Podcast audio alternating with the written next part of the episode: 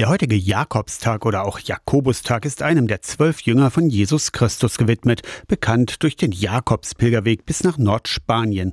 Einer, der sich richtig gut mit dem Apostel auskennt, ist Pfarrer Sebastian Bartsch.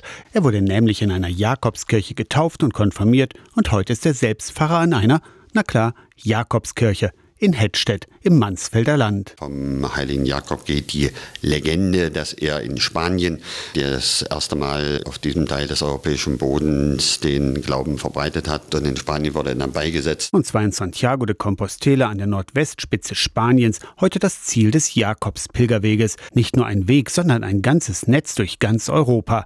400 Kilometer Jakobsweg führen auch durch Sachsen-Anhalt. Natürlich gehört die Hettstädter Jakobskirche zum Pilgerweg dazu. Nach Santiago de Compostela sind viele Menschen aus vielen Regionen Europas durch die Jahrhunderte hinweg unterwegs gewesen. Von daher ist es mir auch schon ein Anliegen, die alte Tradition des Jakobspilgerns ein Stück wieder mit in unserem Leben zu integrieren. Dem Pilgern auf dem Jakobsweg durch Sachsen-Anhalt hat sich die Jakobusgesellschaft angenommen, deren Präsident ist natürlich Sebastian Sebastian Bartsch. Pilgern hat eine Zielvorgabe, auch wenn ein Pilgern nicht so ausgestaltet sein muss, dass man sagt, ich will bis dann und dann in Santiago de Compostela sein. Im evangelischen kirchlichen Festkalender hat der Jakobstag nur eine geringe Bedeutung. Viele Bauernregeln ranken sich um den Tag, der früher als Beginn der Getreideernte galt. Aus der Kirchenredaktion Torsten Kessler, Radio SAW.